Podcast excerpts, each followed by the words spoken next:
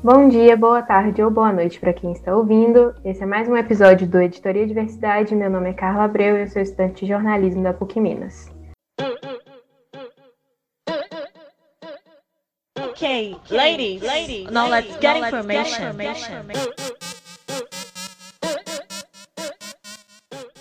Hoje eu tô aqui com a Julia e a gente vai falar um pouquinho sobre a construção estética do K-pop e o double standard seria dois pesos, duas medidas, assim, sobre o K-pop e outras músicas pop do cenário internacional. A Julia vai se apresentar para vocês, para vocês conhecerem um pouquinho ela. Olá, meu nome é Julia, eu tenho 22 anos, faço faculdade de design, eu estou no sétimo período de faculdade e eu sou K-pop cover também, eu dou aula de danças dentro desse meio do K-pop faz alguns anos. Ah, no geral é isso. Então, para começar, a gente vai começar falando um pouquinho sobre a importância da construção estética pra, do K-pop para criar diferentes conceitos, que é uma coisa muito comum, que abre muito leque de oportunidades, tanto de um grupo conseguir novos fãs, quanto de explorar uma nova estética. Aí, como você é estudante de designer, designer, eu achei que seria legal você falar um pouquinho sobre isso. Com certeza, eu acho que tudo agrega, assim, em questão de não só de coreografia, é, do conceito da música. Por exemplo, eu acompanho muito um grupo que chama ATEEZ. E esse grupo, mesmo antes deles debutarem, já, você já sabe que tem tudo pensado. É, a estética do, das capas de álbum, a estética de todos os MVs, tem toda uma história, é tudo interligado. Tem uma coisa muito famosa no K-pop também que se chama teorias. Você cria teorias para aquele MV e essas teorias são criadas com base num, num, conceito. Então, por exemplo, o Dreamcatcher é um grupo também de K-pop que tem um conceito um pouco mais dark, uma coisa mais fantasia. É, no caso do ATEEZ, é uma coisa um pouco mais é, de... É muito misturado, nada é muito confirmado, mas é uma questão mais de personalidade, uma questão mais de uma jornada de autoconhecimento, igual o Stray Kids. Então, assim, toda essa questão da estética, do conceito, é, ajuda para que os fãs consigam se identificar com o grupo ou criar aquele afeto pelo grupo, porque se for uma coisa muito assim, sem ligação, sem significado, a pessoa vai ver e vai ficar assim, tá, legal, mas e aí, sabe? Sempre querendo algo mais. Então eu acho que essa construção do conceito, da estética, é, é tudo muito importante para, principalmente para criar esse vínculo do artista com o fã. Acho que é muito importante isso que você falou, porque faz a gente perceber que o K-pop, a gente, quando a gente olha um, uma música, a gente geralmente a gente considera muito só o, o produto final, vamos dizer assim, só o que a gente ouve no Spotify ou vê no YouTube. E eu acho que é muito interessante a gente ver que no K-pop essa questão do conceito vem de muito antes, até na escolha dos membros do grupo. A gente vê, é, tanto que a gente vê é, pessoas que treinaram por anos que deixam de debutar com um grupo para debutar com outro porque não combinam com aquele grupo. Exatamente, às vezes não combina com o grupo e porque o grupo vai levar um certo caminho por causa do conceito da coreografia, do conceito da música, às vezes do estilo da voz também, é tudo, tudo muito ligado. Eu acho também que... acho que a, essa criação, essa construção estética também ajuda para o fã se interessar mais. Então, correr atrás de conhecer o grupo, de ver o que, que eles têm para falar, de ver qual que é o significado por trás de todas as músicas. E nisso, dessa pesquisa, você acaba conhecendo o grupo inteiro, você acaba conhecendo toda a discografia de todos os álbuns e você acaba se tornando fã. Então é uma coisa que atrai muito, é uma estratégia muito boa. Acho que um exemplo muito forte disso é o EXO, que é assim, é, a gente vamos pensar que a gente está conversando com gente que não ouve K-pop aqui, então é, o, EXO, o EXO é um grupo que está ativo desde 2012, a gente tem oito, nove anos quase, faz nove anos em abril, e é um grupo que foi criado com esse conceito de que eles eram aliens e que cada um deles tem um superpoder, justamente com essa, com essa intenção que você falou, de fazer as pessoas quererem conhecer membro por membro. Então, isso é, isso é, uma coisa muito forte. Eu acho que também isso é uma boa explicação para o fato de que, por exemplo, eu não. Eu esqueci o grupo agora, tem um grupo feminino. Ah, é o Red Velvet. Como que eu esqueci? Achei que era um grupo maior. que, cada, que cada uma tem uma cor. é, correspondente. Mas tem outros grupos que tem isso também, acho. Que é uma coisa que a gente não vê isso no pop internacional ou até em outros gêneros musicais. E isso abre um leque de versatilidade muito grande. Como é, é, a gente vê, não é só, não é só o conceito. A, a, as influências musicais que vêm para cada produto são muito diferentes. Então, por exemplo, a gente está falando aqui do EXO ou do ATEEZ. Eles têm músicas e álbuns totalmente diferentes uns dos outros. E Com certeza. Isso, até na subunidade, se a gente for olhar, as, o EXO tem duas subunidades. Dentro delas, a gente vê que elas têm objetivos totalmente diferentes e isso cria uma gama maior de fãs pro grupo, porque você pode não gostar de Power do EXO, tem uma vibe mais videogame, e, mas você pode gostar de uma música mais. É, eu não sei explicar o conceito de Love Shot, mas uma coisa é, mais sexy, eu diria, assim. Exato. É, é, muito isso. No K-pop tem muita essa questão de explorar conceitos. Um grupo só não necessariamente vai trabalhar um conceito só, porque a ideia não é procurar um nicho apenas de fãs, é tentar abranger o máximo possível. E aí, às vezes, tem um grupo que debuta e debuta com um certo conceito. E aí ele vai explorando e às vezes se identifica melhor com outro conceito e segue esse conceito assim para sempre. Ou então fica explorando, explorando, explorando e vai pegando um tanto de fãs. Só que o problema disso às vezes é que os fãs esperam alguma coisa do próximo comeback. No caso, comeback é, para quem não sabe, é quando um artista ele lança uma outra música depois de um tempo. E então, às vezes, a pessoa espera um tipo de conceito, mas vem outro. Então, isso pode realmente é, atrapalhar um pouco na questão de agradar a todos os fãs. Mas CLC é um grupo de K-pop que é um bom exemplo, que explora muitos conceitos, muitos conceitos mesmo. Ela já trabalharam conceito sexy, fofo, é, escolar, às vezes fantasia também.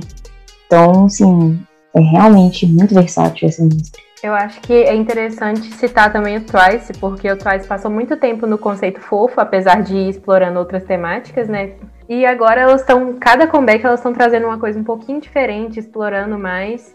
Eu acho que isso é uma, uma coisa muito de já ter uma fanbase forte. Elas já são muito famosas, principalmente na Coreia e no Japão, então elas têm uma oportunidade para explorar mais. Isso é uma coisa bem da, da, da empresa em si, né?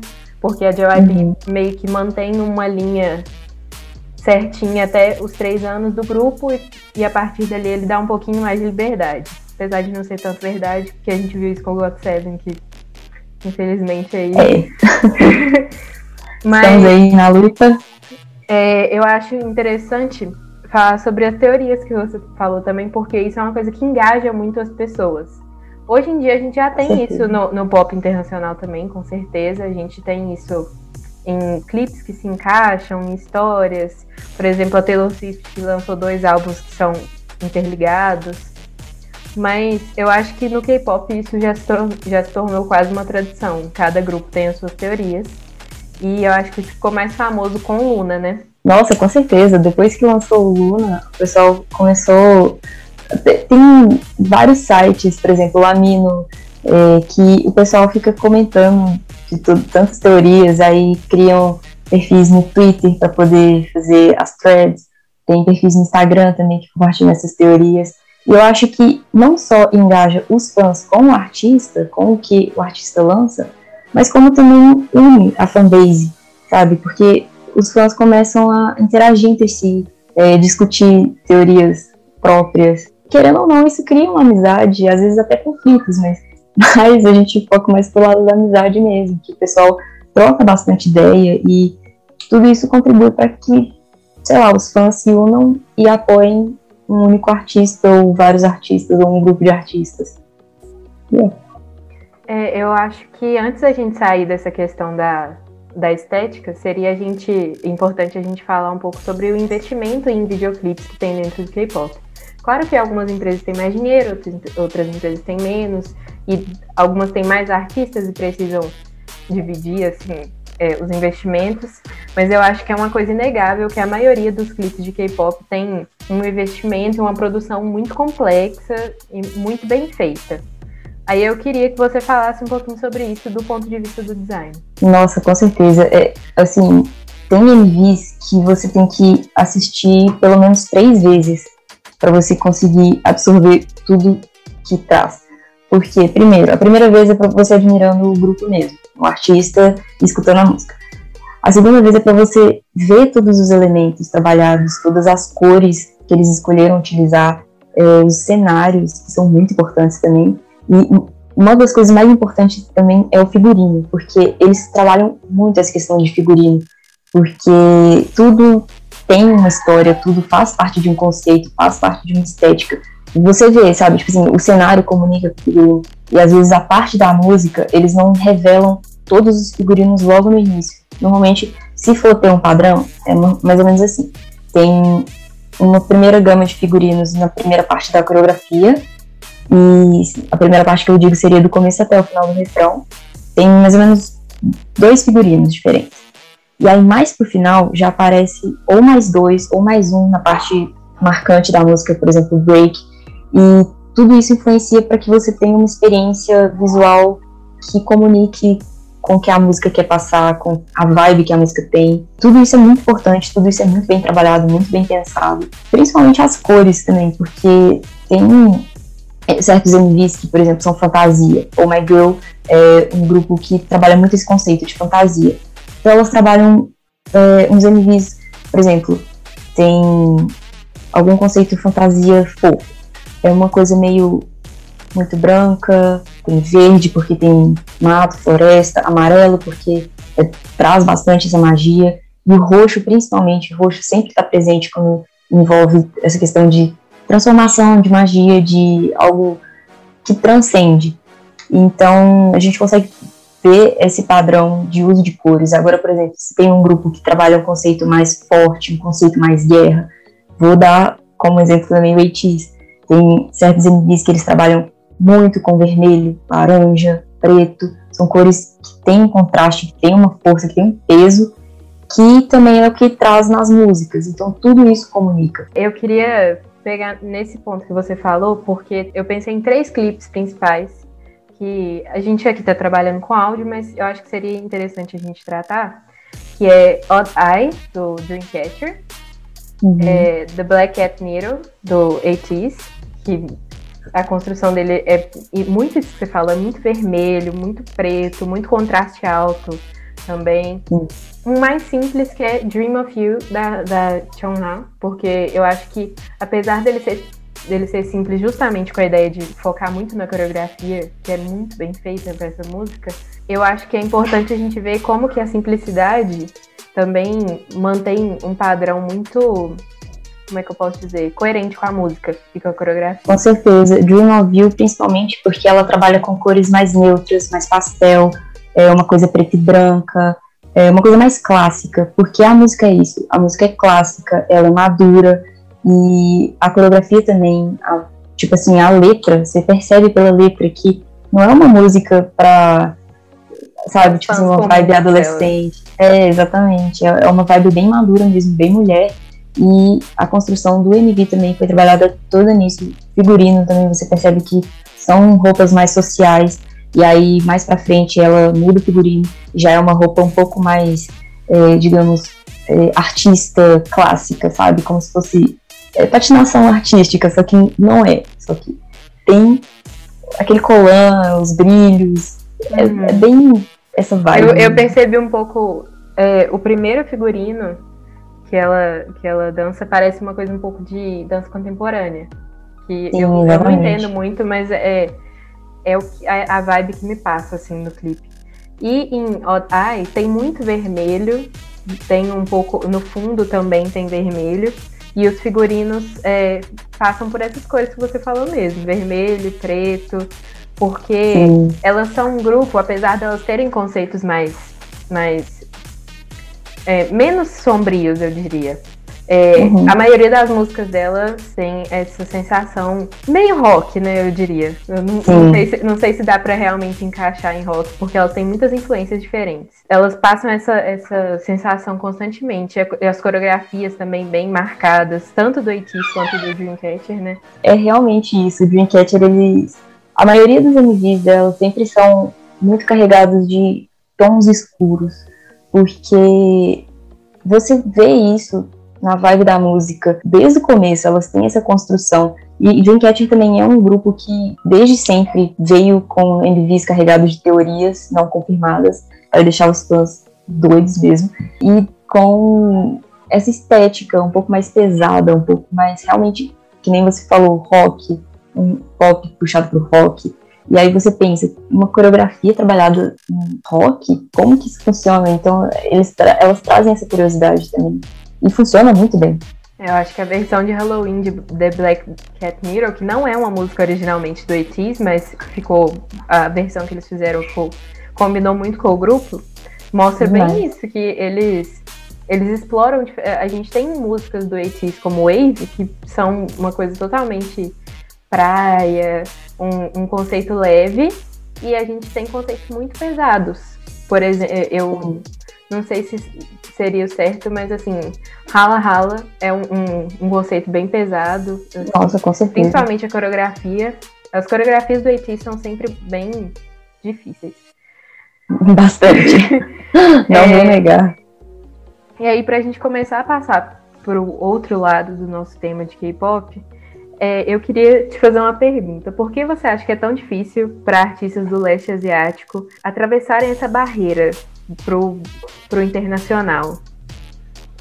Olha, de uns tempos para cá, essa barreira foi ficando um pouco mais fraca, porque muitos artistas internacionais foram reconhecendo o, o talento, a produção de todo todo, todo, todo K-pop mesmo, foram se inspirando nisso. E até fizeram feat, por exemplo, a gente consegue ver com Dua Lipa, Selena Gomez, são artistas muito renomados e que trouxeram, querendo ou não, essa visibilidade para o K-pop também. Mas eu acredito que é muito difícil para os artistas do K-pop terem esse reconhecimento, mas pela barreira linguística, porque muita gente não aceita escutar as músicas em coreano, porque acha estranho. E fala assim, nossa, mas eu não tô entendendo o que, que eles estão falando e tá estranho, sabe? Tipo assim, quando eu comecei a escutar K-pop, foi bem assim. Eu escutei e fiquei assim. Mas é meio estranho escutar uma música numa língua que eu não tô acostumada a ouvir. Porque a sonoridade é muito diferente, tudo é muito diferente. A única coisa que você às vezes se identifica é com o estilo do ritmo, das batidas das músicas, que o K-pop também se inspirou muito nas músicas americanas, no estilo americano, e só que trazendo ainda a sua essência, né? E eu acho que é mais questão disso, às vezes preconceito também, porque tem muita gente que conheceu o K-pop, é, às vezes pelo Psy, Gangnam Style, ou pelo J-pop, achando que é K-pop, e começa a misturar todo, tudo isso e falar, ah, porque K-pop é, tem um conceito fofo, escolar, que eu não gosto. Ou K-pop é Gangnam Style, só isso, não gosto. E muita gente tem preconceito porque não pesquisa, não procura saber a fundo, e não gosto de escutar músicas na língua coreana, que é realmente estranho. Porque quando a gente está muito acostumado com uma cultura, a gente acaba não achando diferente, a gente acaba realmente acostumando e para nós fica normal, mas eu acredito que seja isso mesmo. Mas pela questão racial, pela questão da de escutar uma música que não, não tá numa língua que você esteja acostumado a ouvir. É, eu acho que nesse campo aí a gente entra justamente na questão racial, na questão, hum, por exemplo, já é muito difícil para algumas pessoas é, ouvirem músicas é, com, com realmente raízes negras, raízes africanas. Quando tem uma mudança na, na sonoridade, a gente já estranha um pouco. É, teve uma coisa, quando eu comecei a ouvir K-pop em 2017, nem tem tanto tempo, né? mas o tempo te, vem passando tão rápido que parece que foi é. ontem.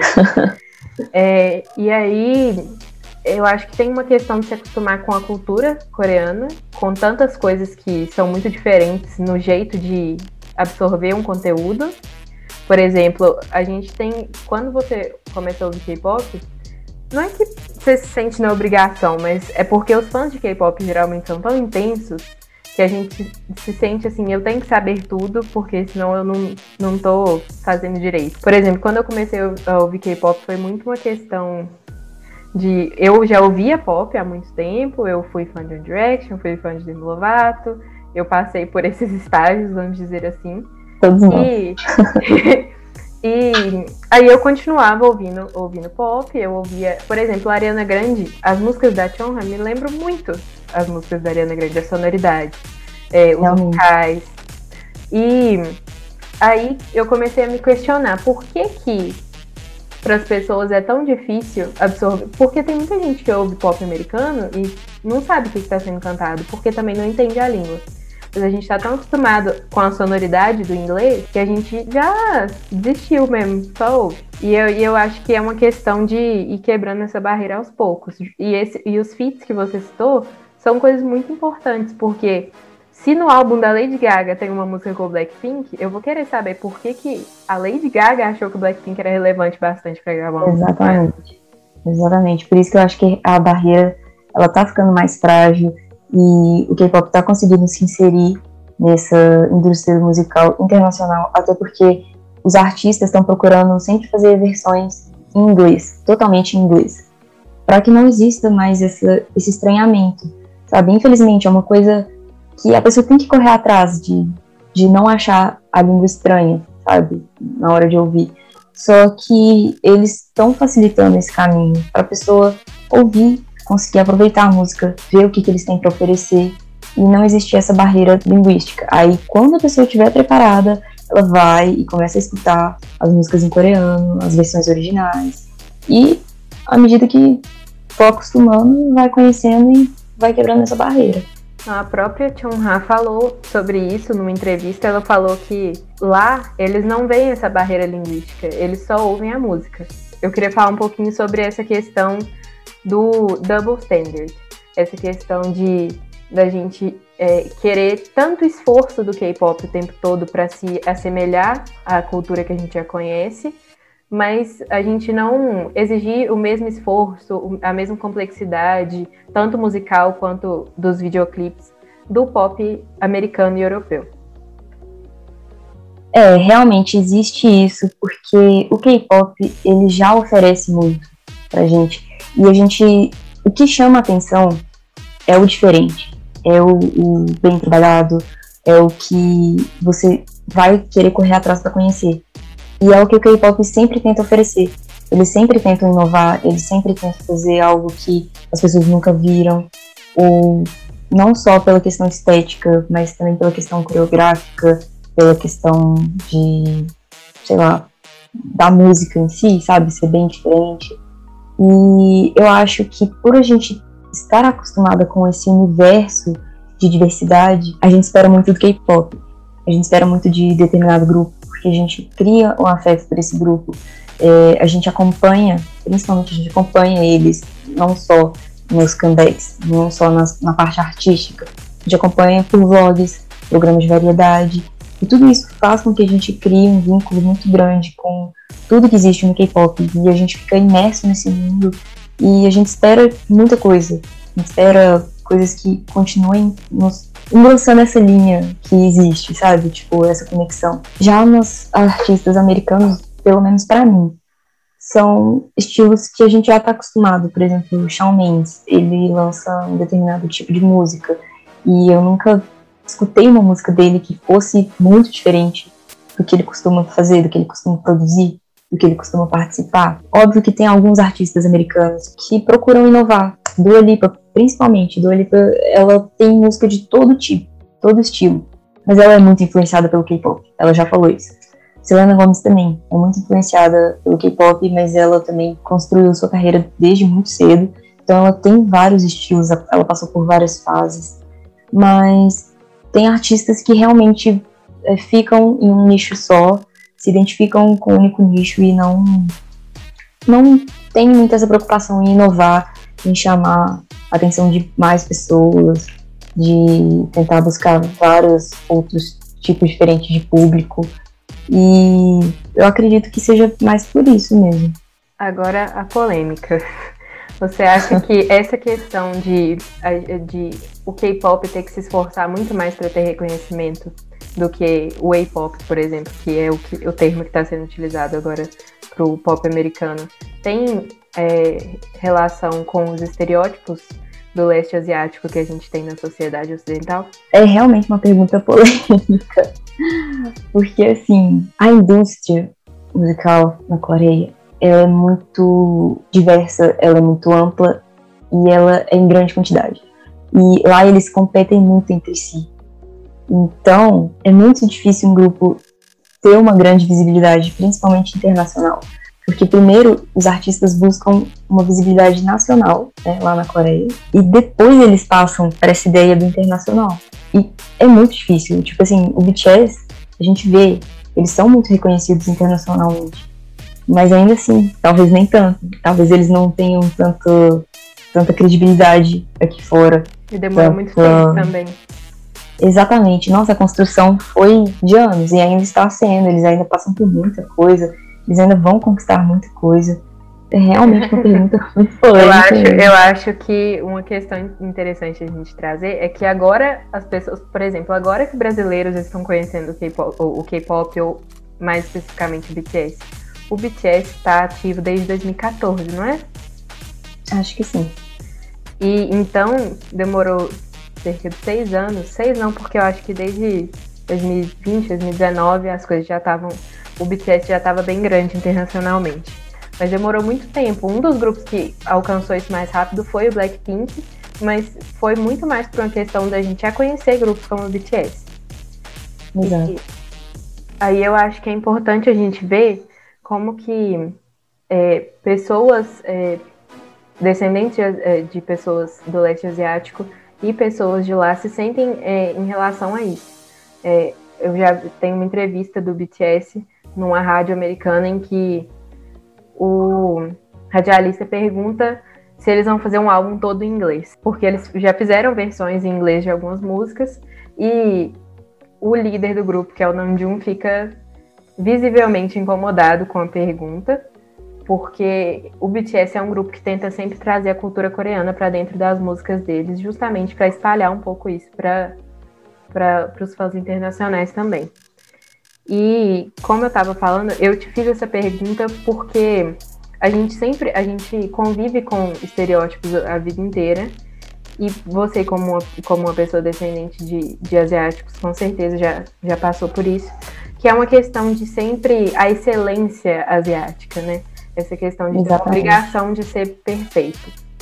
Eu acho que esse estereótipo isso, né? pode ser um pouco perpetuado pelo K-pop, por causa justamente da questão de são anos de treino para conseguir é, um lugar na indústria da música e você tem que manter a excelência sempre. A gente viu, por exemplo, a Jenny passou por uma fase em que ela estava um pouco doente, ela também tem um problema de saúde. Quando ela se movimenta muito, ela se sente mal. E os fãs de K-pop se viraram todos contra ela e falaram: você é preguiçosa, você não está fazendo direito, você só se esforça quando é solo. E eu acho que isso é uma questão de que é um erro, vamos dizer assim, é um erro dos fãs também de perpetuar esse tipo de coisa. Sim, a gente sempre espera muita coisa do artista, a gente sabe que o artista vive para aquilo, só que muitas pessoas não pensam que o artista também precisa de ter o tempo para cuidar da própria saúde e que o artista às vezes pode passar mal ou ele tem problemas psicológicos e assim isso afeta muito no desempenho, na carreira, e principalmente por ser uma figura pública.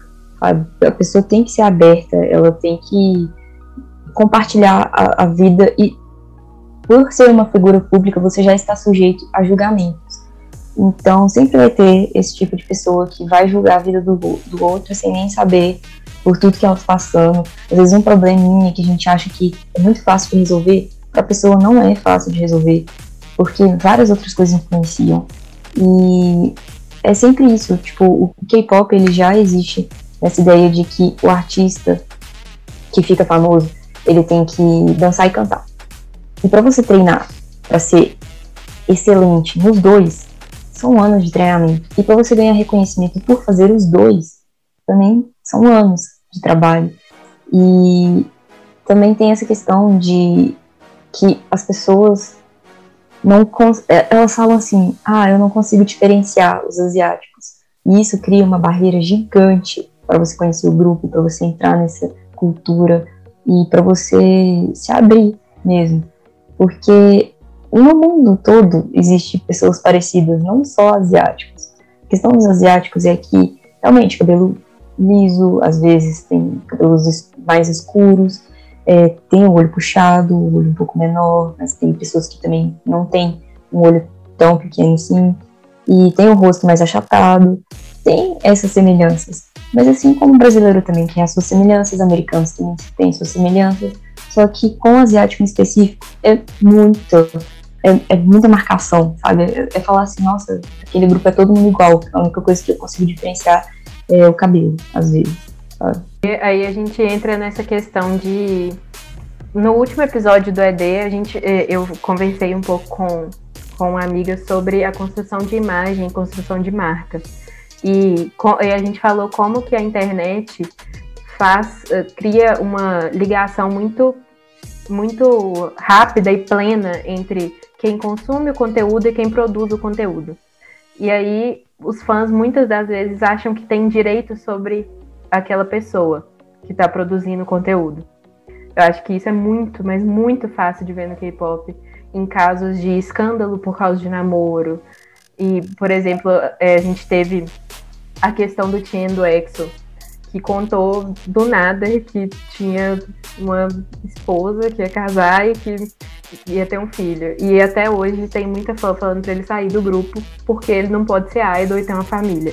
Então eu acho que isso se liga muito bem ao que a gente estava falando da questão de pertencimento. Ao mesmo tempo que a ligação, que o afeto entre o fã e o artista dentro do K-pop traz muitas coisas muito boas, principalmente para o crescimento da cultura, traz coisas muito ruins, porque a gente vê uma questão que fere muito a saúde mental desses artistas que é Sim. o julgamento o tempo todo. E isso que você falou da saúde mental me lembrou uma conversa que eu tive outro dia com algumas amigas, que é a questão que recentemente a gente teve vários artistas tirando hiato dos grupos por causa de ansiedade.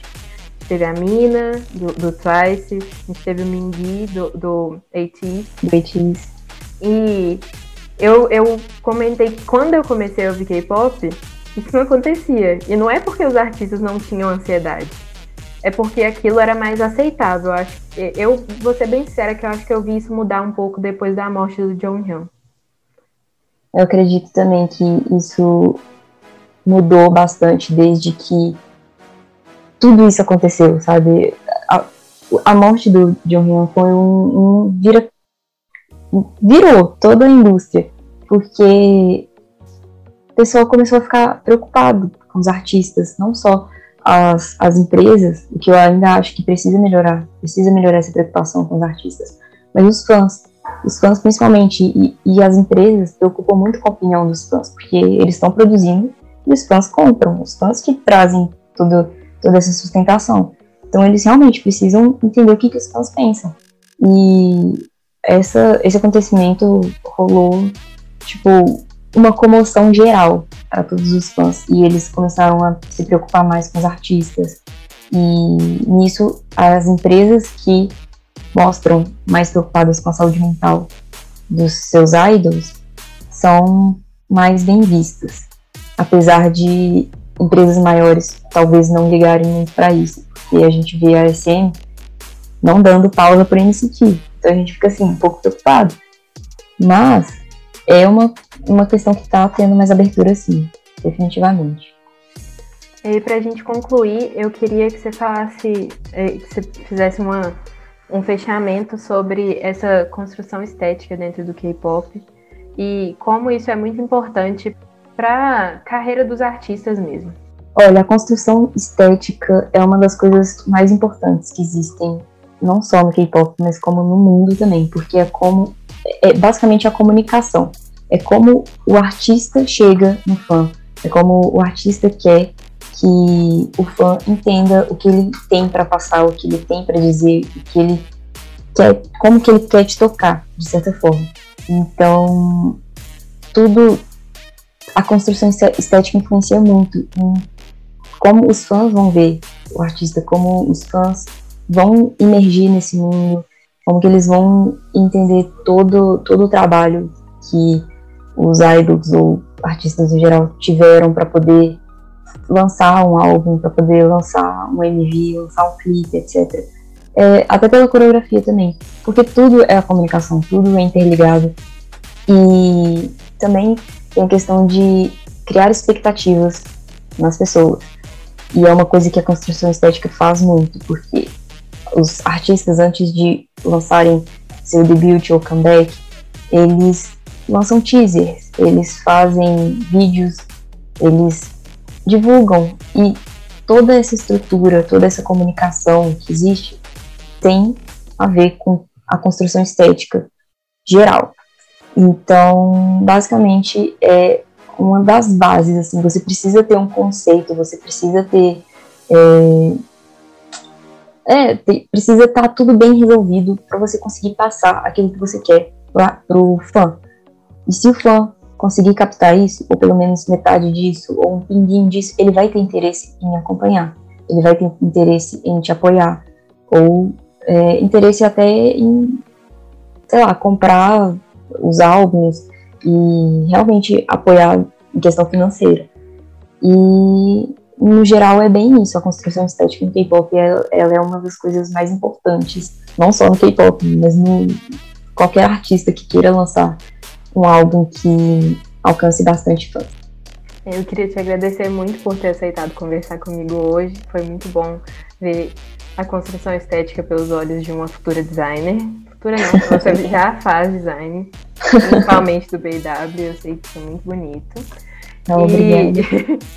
E agradecer também a todo mundo que está ouvindo e pedir para vocês acompanharem no Instagram também, que tem conteúdo adicional. Essa semana a gente fez, pedi uma amiga para me ajudar a indicar alguns artistas fora do K-pop, que são coreanos.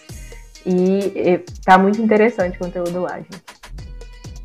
Eu que agradeço pelo convite. Tchau.